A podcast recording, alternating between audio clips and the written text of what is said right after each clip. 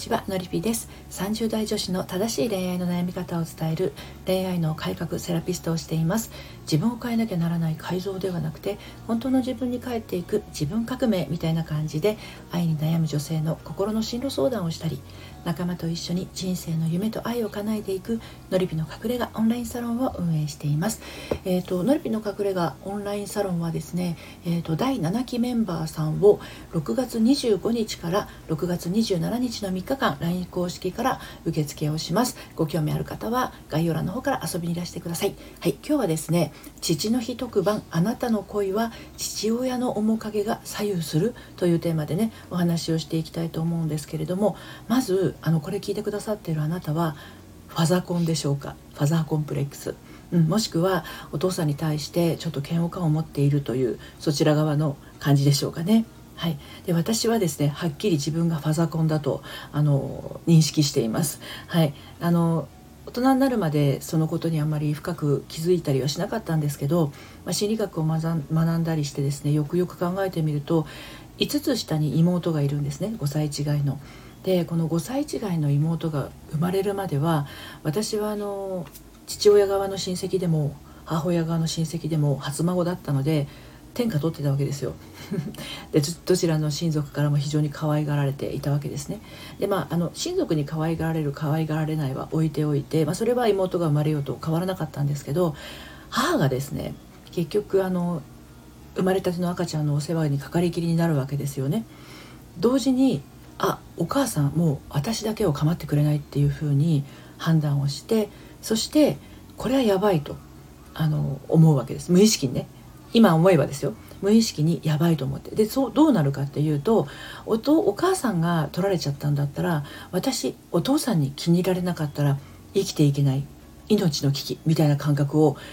無意識レベルですよ。持つわけですよ。で結局お父さんとかお母さんっていうのは小さい子供にとっては命の源ですよね。ご飯をくれたりあの寝るところを用意してくれたりと。なんであのお母さんは私を捨てたわけではなく妹に取られたってわけでもなく単に赤ちゃん手がかかるから妹の世話をしてるんだけどそれまでうちの母親結構過保護だったので今もそうですけどあのかま構うわけですよ私のことをね。それが一気にそっちに行ったもんだからもう完全に嫌われたとか見捨てられたとかそういう感覚になっていたっぽいんですね。でそこからお父さんに気に入られなければっていうふうに無意識レベルで思い込んでで私は小学校のとか幼稚園の時とか非常に活発で男勝りで負けず嫌いで明るくて外向きにはね、うん、でしっかりしているっていうあの子供だったわけですね。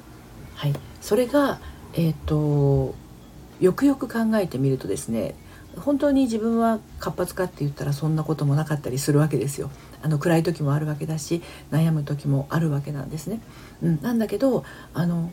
父親といるにはそのそういう自分じゃないとあのなて言うのかな遊んでもらえないというかここでお父さんにまで嫌われてしまったらみたいなところがあってお父さんが喜ぶような振る舞いをですね無意識レベルでしていたわけなんですね。で幼少期の頃はそんな感じなんですけどこれがですね大人になってきて恋愛になるとどうなるかっていうとあの父親と一緒にいて楽しかった頃の自分でいられるような人を選びやすいんですよね。でそれどういうことかっていうと私が活発で男勝りで負けず嫌いで明るく振る舞えてしっかりしている状態でいるにはですね相手の男性っていうのはある程度おとなしかったりとか無口だったりとか装飾系だったりとか、えーと、私がしっかりしているっていうふうになるには相手は頼りなかったりとかそういう感じになってくるわけなんですよね。でそういう人だと私が父親に、えー、気に入られようとしていた頃の自分でいられるわけですね。はい、で同時にやっぱりお父さんだけではなくて母親との、えーと、影響っていうものあって母親からもらえなかったもの当時っていうのはですね私が独占をしたいと思っていたかいないなかったかは置いておいて独占したいされたい気持ち要は取られたっていう感覚があるってことはやっぱりどこかで独占したい私だけのものだったみたいな感覚があるわけですよね。だから独占したいとかされたいっていうのがその恋愛の中でも出てきてしまってこれどうなるかっていうとですねあの束縛する人を選んでしまう。私のことを束縛する人を選んでしまう。でそれによって独占されたいっていう独占したいっていう気持ちを満たすみたいなことがですね起きるわけですよね。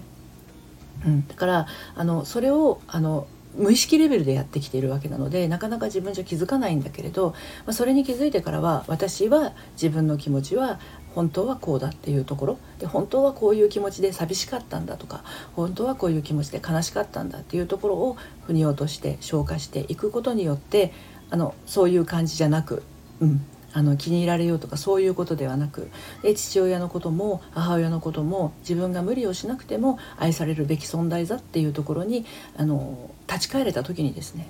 恋愛とか結婚とかそういったことがあのうまく回っていくようになったっていうのがあるんですね。はい、ですので今日のテーマは「あなたの恋は父親の面影が左右する」っていうテーマですけど、まあ、父親だけではなくってねお母さんとの関係性もやっぱり恋愛にとか結婚に影響しやすいというのが一つありますのでこのお話をしてみました。はい、えー、何か参考になったらヒントになったら嬉しいなと思います。えーと、ちょっとお知らせなんですけど明日6月21日ちょっと時間帯的には微妙な時間なんですが午後3時からですねインスタグラムでライブをします。えーと、こちらのライブの内容はえー、と